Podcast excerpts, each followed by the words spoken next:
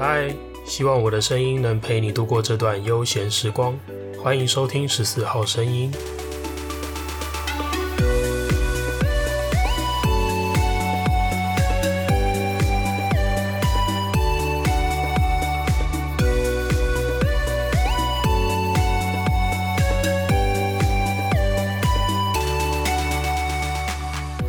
嘿，又是我。哦，昨天真的是蛮累的。平常我录音之前会花一点时间做好整集的草稿 rundown，但是因为现在疲劳，可是又有灵感，所以今天的 rundown 我就做的简单一点。简单来说就是没有 rundown 了，真的就是呈现一个跟大家单纯聊天的状态。那希望这样子的风格你们也会喜欢吧。那刚刚提到的这个疲劳啊，就我到底在疲劳什么？我到底在累什么？就是昨天我在队上的勤务啊，刚好是深夜救护，就是俗称的夜救。那什么是夜救？就是从午夜的十二点开始，到隔天早上的八点这段时间，分队的所有勤务都是由我。都是由我第一个优先出勤就对了。当然，我如果在出勤的状态，分队还有其他勤务的话，那就是第二梯次的人出勤，是这个意思。所以深夜这段时间，只要有案件来，当下的第一个案件都是我先出勤的意思。那关于这个夜救啊，就是运气好的话，你就有机会一觉到天亮，世界太平，上辈子烧好香，大概呈就能呈现这样子的状态啊。但是运气不好的话呢？就是你会从午夜十二点刚接班的时候睡不着，然后到了可能一点多快两点，差不多要困了，结果两点就派你出勤第一趟，然后出勤完大概一个小时接完患者回来，大概三点多回到分队，诶，肾上腺素还没退，睡不着，所以就撑着撑着撑着，然后到了差不多快四点的时候，你觉得嗯啊差不多可以睡了，然后诶再派第二趟出去，诶你又没得睡。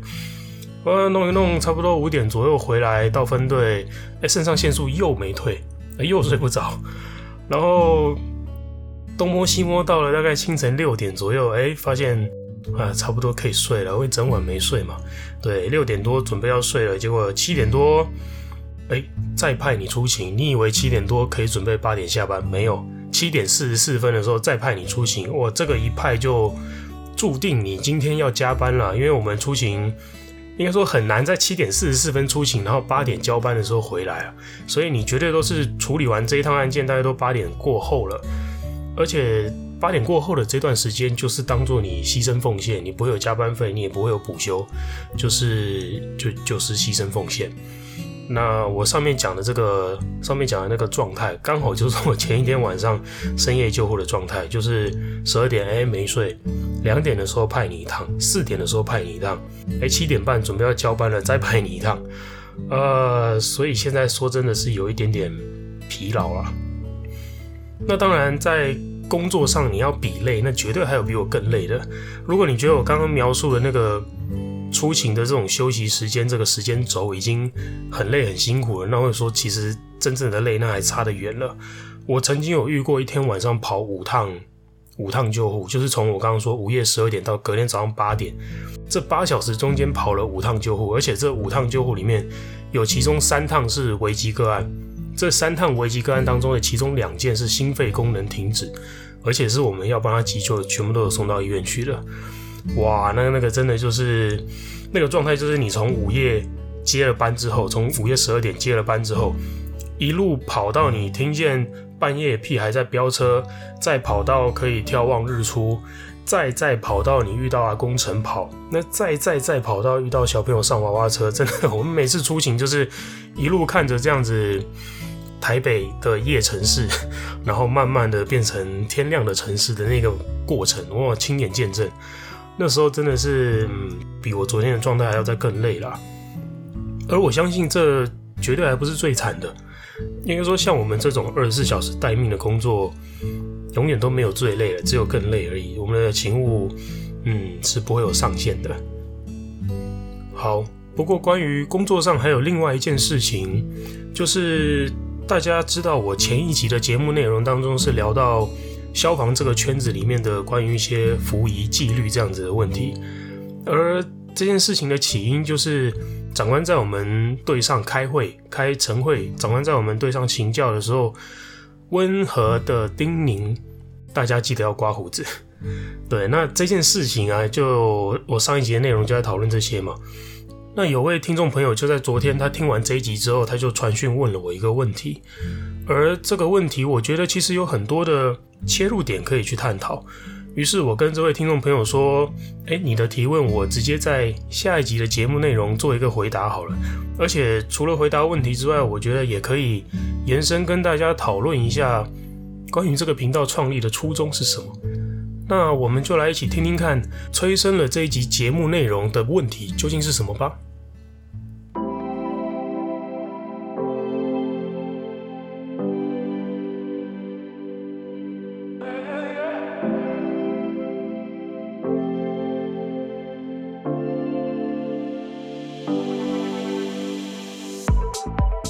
在回答这个问题之前，为了避免有人还没有听过上一集，也就是第八集的内容，等等会不知道我在说什么，所以我在这边简单的前情提要一下好了。就是我前阵子开始留胡子了嘛，我有在我的 IG 上面分享这件事情。那某天，我们分队的长官干部就在我们集合开会请教的时候，他对大家说：“啊，他是对着大家，对大家说，你们不要以为戴着口罩就可以不刮胡子，巴拉巴拉巴拉的，然后说这样子会有损形象啊，然后这样子看起来像乞丐啊，等等等等的。那这件事情就让我想到一些关于形象啊、刻板印象啊这些等等可以讨论的议题，于是就有了上一集的内容了。”接下来要回答的问题就是，有位听众朋友在听了上一集的内容之后所做出来的这个提问，而这个问题的内容是这样的：其实实际上这位朋友提出的问题总共有三个，它是三个问题，不过都是针对我上面所说的那一件请教长官点服仪的这件事情所提出来的。那接下来我就针对这三个问题分别念一个问题，然后回答一个问题，这样子好了。那这位朋友提出来的第一个问题是，他想要知道我当天有没有利用待命时间去跟这位长官讲过我自己的看法。这个长官对我留胡子有意见吗？这位听众朋友有问我说，诶，他想知道我有没有利用待命时间去向长官表达我持不同意见这个看法。那针对这一题，我的回答就是完全没有，我没有去找长官做任何的讨论。呃，为什么呢？因为我觉得没有必要。我当时遇到的情境是这样的，那是一个干部在分队大家都开会的时候，有点像是政令宣达的那一种方式，去对着大家说：“哎，要记得刮胡子这件事情。”那他其实不是针对我个人，他没有点我的名字起来讲嘛，所以我觉得没有必要去对号入座去做解释吧。何况我的状态是，我的胡子是有整理的啊，他是叫大家提，他是提醒大家说：“哎，你们胡子要刮嘛。”我有刮。对，我是有造型嘛，我不是单纯的蓄胡去把自己弄得沧桑流浪汉。就算我去年失恋，我也没有必要把自己搞成这样，对吧？所以在这边，我认为啦，长官说：“哎，你们记得要刮胡子。”我不会把长官这句话想成是针对我，因为我有刮。哦，好，那在这边我呃，我想补充一下这个整理胡造型的心得。好了，我实在是还蛮想聊这个，因为。我自己在当初开始蓄胡的时候，其实我查了蛮多资料，然后还为这个花了没几千块钱去买了一套，就是可以整理胡子造型的一套刮胡的组合。好，胡造型这件事情有几个要注意的要点，呃，这边是分享给男性的听众朋友啦。如果你对留胡子这件事情有兴趣的话，第一个就是你要让你的胡子长度看起来一致。就是不要有的长有的短，稀稀疏疏的，那看起来就是没有修整过，就是杂毛，就是鸟窝。我必须很老实的这样讲，如果长度不一的话，真的看起来会像这个样子。那你要如何做到让胡子可以长度一致呢？你要去找那种像推头发那种推剪，上面会有一个，有时候是外接可以扣上去的，有时候它本身本体有那个咔咔咔可以调的那一种，那个叫做限位剪。限制位置的那个限位，它可以调整说你要留零点一 millimeter、零点二、零点三 millimeter 的那个头发长度，然后你调好之后，就用这个去直接撸过你的胡子，撸过你的脸颊，你就会留下零点一 millimeter 长度的胡子。这样子，那多撸个几次，其实你整个胡子的长度就已经完全一致了。哦，这是第一点，避免你的胡子看起来像杂毛。那再来就是你的胡子一定有一个造型嘛，这个造型就是它的边界，胡子的边界要清晰而且对称。怎样做到边界清晰呢？你要用比较利一点的，呃，利一点的刮胡刀，可以是自动的，也可以是刀片的。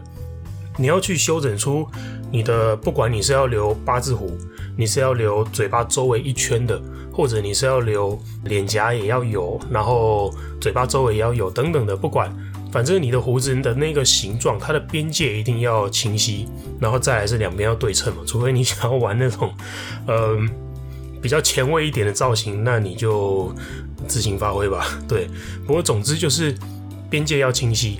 这样子人家才会看得出来你是在做造型啊，而不是说你的脸颊络腮胡留了，可是你的下巴一点脖子上面啊，然后脸颊上面一点点啊，那边都还有一些没有刮干净的稀疏的那种杂毛，那人家就会觉得，哎，你这个是没有整理，而不是造型。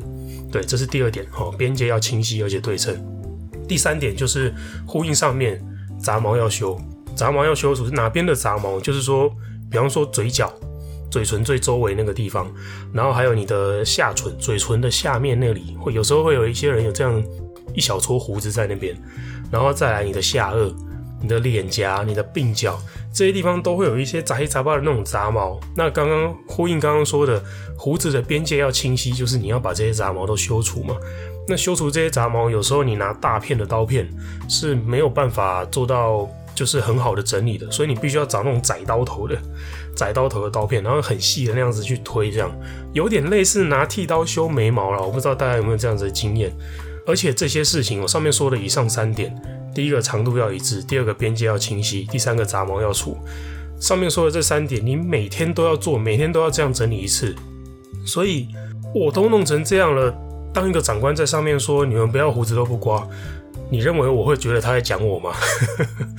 我觉得超级不会啊！我天天刮，我刮的比那些有在刮胡子的人，把胡子刮光的人，我刮的比他们都还要认真呢。对，所以针对听众朋友问的问题，就是那一天我根本就没有去找长长官讨论这件事情，因为我觉得没必要。我刮胡子超认真，我不是没刮。OK，好，那这是第一个问题。第二个问题，这位听众朋友问的是。他说：“你会不会担心在跟长官聊过之后，反而日后自己被长官找麻烦吗？”呃，好，我先说，因为我没有聊嘛。那再来，就算聊了，长官要怎么找我麻烦，我会不会担心？针对这个问题的回答是，我一点都不担心，因为我从头到尾没打算找长官聊。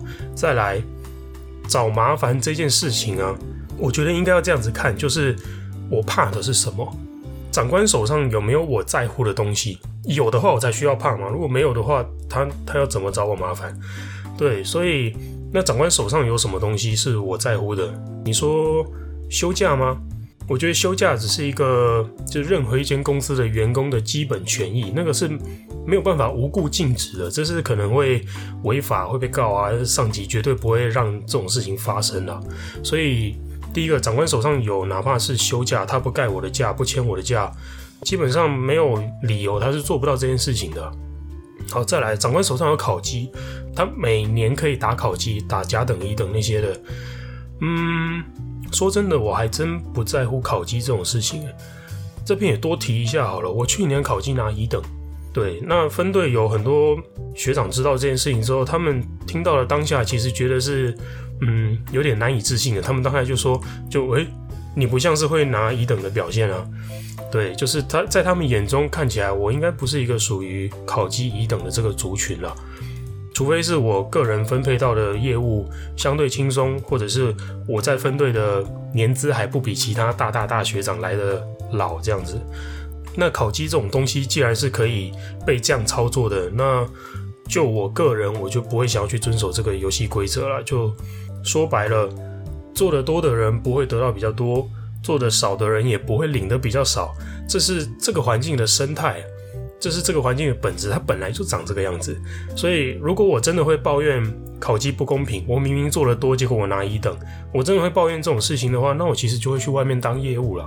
业务工作才是真正的，就是你做多得多，做少得少嘛，是吧？所以休假、考绩都不是能够拿来找我麻烦的东西，所以这些长官手上有的这些东西，其实我不担心啊。那回头再说说，究竟什么事情能够为我带来麻烦？什么事情能够被长官拿来找我麻烦？其实，那我就在这里暴露一下我的弱点给你们好了。其实也没有关系。这个弱点还真的是，如果被发挥出来，它真的对我蛮打击的。就是，其实我喜欢救人，我喜欢出勤。如果不能够出勤去用双手帮助人的话，其实对我来讲是会蛮煎熬的。去年我因为重训的关系，我左肩的二头肌腱断了。那时候我去医院开刀复健了三个多月，这三个月的时间我都在分队里面，只能负责值班值宿，然后不能出勤。那个时候，老实说，我心情真的是还蛮低潮的，就是每天上班都觉得，嗯，不能出勤，就只能坐在分队里面，这是很闷呐。所以各位长官，如果你要搞我的话，你可能要在我上班的时候把我拴在分队，然后不让我出勤，那样我真的会蛮难过的。OK，好，这部分是针对第二题，就是万一长官找我麻烦怎么办？好，那这位朋友问的第三个问题啊，是说。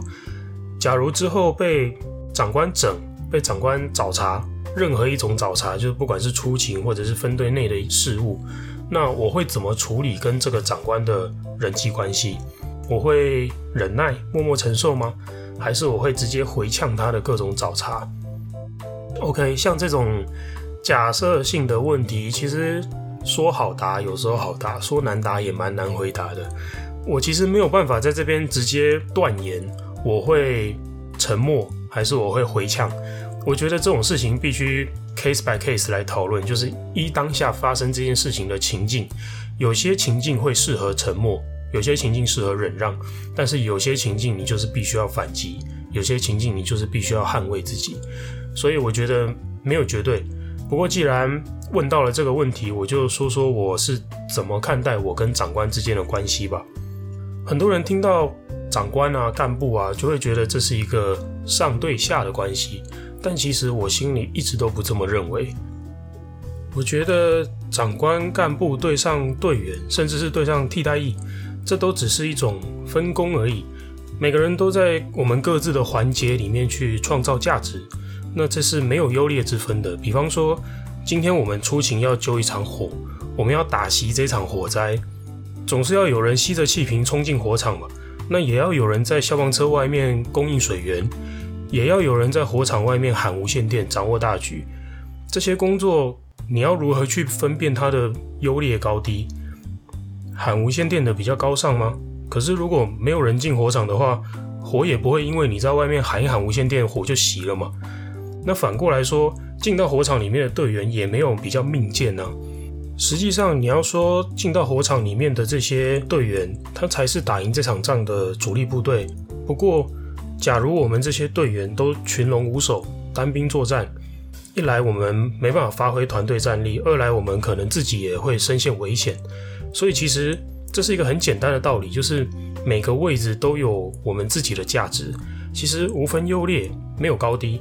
那最简单的就是互相尊重啊，不管你是长官，你是队员，互相尊重啊。当然，一个分队的队员负责执行勤务，干部负责管理分队的运作，这也是一种分工，这也是一种就是需要互相尊重的地方。所以，管理者并没有比较高阶，被管理者也没有比较低下，就是合作而已。这是我的想法。所以，回到刚刚的问题，假如今天我被找茬，会让我决定我要忍让还是回呛的那个点，并不是考量对方是不是干部，而是他拿什么事情来找我茬。从这个大局下去判断，到底我要争好还是我不争比较好。其实我只管这个，我不会因为对方是干部我就必须吞，或者我也不会因为对方不是干部我就敢回呛。我是这样子的意思。好，这是针对以上第三个问题的回答。最后啊，在整理这些问题的答案的时候，其实让我想到一件事情，蛮值得在这边分享的，就是我创立自己的这个 podcast 频道的时候的一个初衷。在之前的集数当中，其实我有提到，一来是我想要把自己在生活中得到的一些体悟、感触，把它分享出来，能让大家好好的去交流。还有另外一个目的，其实是我想要经营自己的自媒体，我想要让自己变成 somebody，变成某个人物，而不是默默无名。这并不是说我要去直播上节目，我要接业配卖产品赚钱，不是，那不是我创立这个频道的初衷。当然，未来万一真的有机会，我也不排除。不过，那就是未来发生之后再来评估的事情了嘛。而现在，为什么我会想要让自己成为 somebody，成为一个人物？有一个目的是我想要让自己的说话变得更有分量。其实，透过这一集跟上一集，不知道大家有没有跟我一样有一种感觉，就是我心里越说这些事情，越明显的感觉到一件事情，就是人微言轻。如果你只是一个在一线执勤的小小队员的话，你的意见你当然可以反映，但是重点是谁要听？你可以说啊，但是有人听吗？有人理吗？可能你会告诉我说，诶，那假如你想要影响体制，你想要你的说话有人听，那你去当长官呢？你去加入消防人权促进协会啊，组工会啊，你跑来经营自媒体干嘛？你跑来创作 Podcast 节目干嘛？当然。确实有很多人在过去都这样子建议过我说：“哎，你有想法你就去考三等啊，你去当长官啊，当长官的长官说不定就可以不甩长官了。”那长官你搞得我好乱啊，长官。好，OK，回来。而我自己对于这样子的提案，就是哎，你去当长官啊，这样子的这个提案，我的答案是 No，我不要。不是说这个提案没有效，它其实是一个可以采行的方案，但是。其实我期许自己，我想要成为一股比较不一样的力量。毕竟，当长官的长官，或者是你要组工会团体，你要成立协会去呃去反映一些事情，那其实都还是在这个体制、这个规则下面去跟长官交流。依过去的经验来想啊，用他们的规则去玩他们的游戏，结果就是大家应该都能够明白。这样子讲好了。我做过很多次梦，好，我做梦哦，梦到类似这样子的事情，就是在员工座谈会上面。这个座谈会本来是设定来让呃各大队推派人选，然后让这些呃这些人选全部都是队员，让这些队员有机会在一个座谈会这样子的场合上面去面对局里面的高阶长官，可能是主秘、副局长、局长。等等的这些长官会坐在前面，然后跟这些队员开一个座谈会，让我们去反映呃我们想要反映的事情。但是在这个员工座谈会上面，我梦到的，我梦到的，我梦到的是，诶，队员反映事情，队员反映可能有一些意见，比方说，诶，我们有没有可能计划请二休一，比照美国的模式，或者是我们能不能做景气这个业务怎么调整等等的。队员反映事情之后。长官的回答，要么就是鸡同鸭讲，反正讲的就是，哎，我回答了，你你如果还有问题，你就不要再问，我已经回答了，类似这种状态，或者是长官会直接说，那不然你提一个更好的方案呢？对啊，那你提出了这个问题，那你提一个更好的方案来啊，类似这样子的一个回应。哎，如果发现问题跟解决问题的人都是我，那你坐在那边要干嘛？盖印章吗？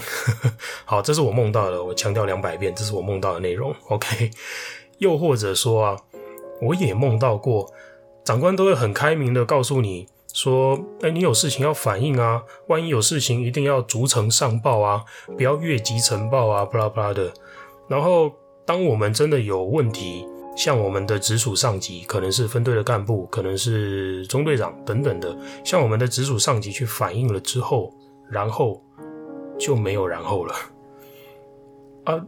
如果你在这个位置解决不了问题，然后你又没有办法把我们提出来的问题继续往上去做汇报，那这样不就等于是一个下情不能上达的状态吗？那你在这个位置存在的意义是，你既解决不了问题，那问题又传不到上面去，你在这边不止没有帮助，那可能还会是一个妨碍嘛？嗯，难道长官给你的指令就是？要你负责挡掉那些你不能解决的问题吗？好，这是我梦到的，这些都是我梦到的。OK，好，所以针对这样子的问题，我不会想要去当长官，不会想要去考三等。OK，好，基于以上种种啊，所以我的想法是，我不如把战场拉向舆论这边吧。当我脑袋里面的想法，我说的话能够被越来越多人听到，能够有越来越多人重视的时候，我可以不用在你的游戏规则里面玩你的游戏啊，不然怎么玩都是我输嘛。其实前一集也有提到，像靠北消防这个脸书粉砖，其实就是类似一种舆论的力量吧。其实我要怎么样可以让长官跳脚？难道我是在请教的时候举手发言表达意见吗？或者是我只要在靠北消防上面 po 一篇指明地区、指明分队的抱怨文，大家觉得哪一个比较能够让长官跳脚？说到这边，有一件很重要的事情，我必须要仔细的澄清哦，就是我不是企图要成为一个让长官头痛的存在，绝对不是。我只是一个想要好好工作，然后希望这个世界能变得更好，希望能够跟网友开心互动的普通人。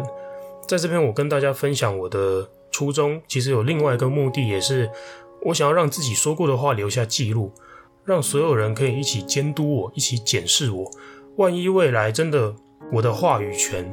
被我拿来结党营私，被我拿来满足我自己的私欲，这样子的时候，希望我的好朋友们都请不要客气，用力的提醒我，让我知道，在你们眼中的我已经入魔了，已经走偏了。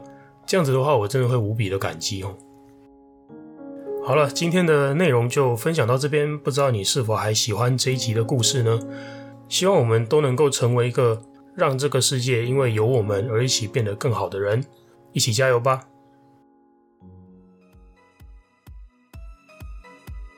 节目的最后，当然又到了轻松愉快的听众回馈时间，来读一读这段时间收到的听众回馈。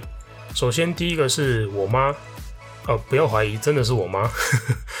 我妈听了第七集的内容之后，她做出了回复，她说：“说实在的，从业多年，已经耐心渐失了，尤其是对于那些很欢的病人，讲不听就由他去吧。还有一种病人，他会说：我知道，我都知道。”对于这样子的病人，也懒得再说一个字了。我妈还说，她的冷漠其实是来自于对我的对比。她觉得她的儿子还有赤子之心，这样子很好。OK，我先提示一下，第七集的主要内容是提到说，我出勤去帮助了一个病患，而且我的帮助方式是透过说话和沟通，其实不是用我实际上的救护技术去帮助他的。那还没听过的朋友可以回去听听看。另外，因为我妈本身她也是医疗从业人员，她跟我一样每天要面对好多好多的病人跟好多好多的家属，所以我妈会跟我说，她从业多年以来，她其实已经慢慢的都失去耐心了。最后她说，她觉得我还能保持这样子的赤子之心，我妈是这样形容啊，赤子之心，她觉得还能保持这样子很好。可是我的想法是啊，并不是因为。我们是医疗从业人员，我们就必须要用尽全力去接纳所有的刁民和奥客。其实我们做的事情不分好坏，都是求一个让我们自己问心无愧而已。否则做多了，我们自己觉得委屈；做少了，我们自己心里觉得愧疚。那怎么办？其实我们都在寻找自己心中的这个平衡点，而且这个平衡点。不是我们所谓的标准作业流程，不是我们手上拿那些这个工作的 SOP 可以去界定的一个平衡点。你在出勤见到这个病人的时候，你愿意为他做多少，都是求你自己问心无愧而已。好，再来下一个是于婷，于婷说第八集有感，是专业重要，还是看起来专业重要？在意专业形象的同时，也不要忘记尊重专业哦。诶，这段话我真的还蛮喜欢的。于婷每次的回应都非常的鸡汤正能量。这段话我决定要再念一次。于婷说：“是专业重要，还是看起来专业重要？”诶，在这边你当然会回答说：“嗯，专业重要嘛。”但实际上有些人看起来不专业，但其实他很专业的时候，你可能还是会靠北他哦。好，下一句是在意专业形象的同时，也别忘记尊重专业哦。好，感谢于婷的分享，这段话我还蛮喜欢的。好，下一位朋友的回馈是 William，他说没有妨碍到别人，为何不能做自己？真的，尤其是这边提到的这个没有妨碍，不仅仅是对对方造成那种物理性的妨碍，我指的就是，假如我留胡子，假如我留头发，我的胡子没有去推挤到你，没有刺伤你，这种物理妨碍。不只是这个哦，就是我留胡子，既没有推你，既没有挤你，既没有刺你，我的长相也没有令你感到极度不适，那为什么我不能这么做？呃，应该没有让你极度不适吧？应该没有吧？对，那感谢威廉支持这样子的看法。好，再下一个是 Gaga，Gaga 想要回长官说，人长得好看，什么造型都不会影响观感，懂？还加个问号。哎、这个火力我喜欢。可惜，万一长官觉得我丑，那我就性骚扰了。这个世界就是如此残酷现实吧。好，再下一位朋友是小维，小维说，一般民众表示，救护员的颜值会影响民众求生意愿。请问可以指定救护员吗？哎，当然可以指定。那我也要挑病人。未来所有年轻妹子的求生意愿都交给我来提升，那就再好不过了。好了，以上就是今天要跟大家分享的全部的节目内容。希望这期节目的内容你听了会喜欢。如果你有任何的感想和回馈，想要跟我交流的话，也欢迎透过 Instagram 私讯到我的账号 M A R T I N C H A O 数字一四。我都会认真的看过每一则留言，并且做出回复哦。很开心今天能够陪伴你度过这段悠闲时光。十四号声音，我们下次见喽，拜拜。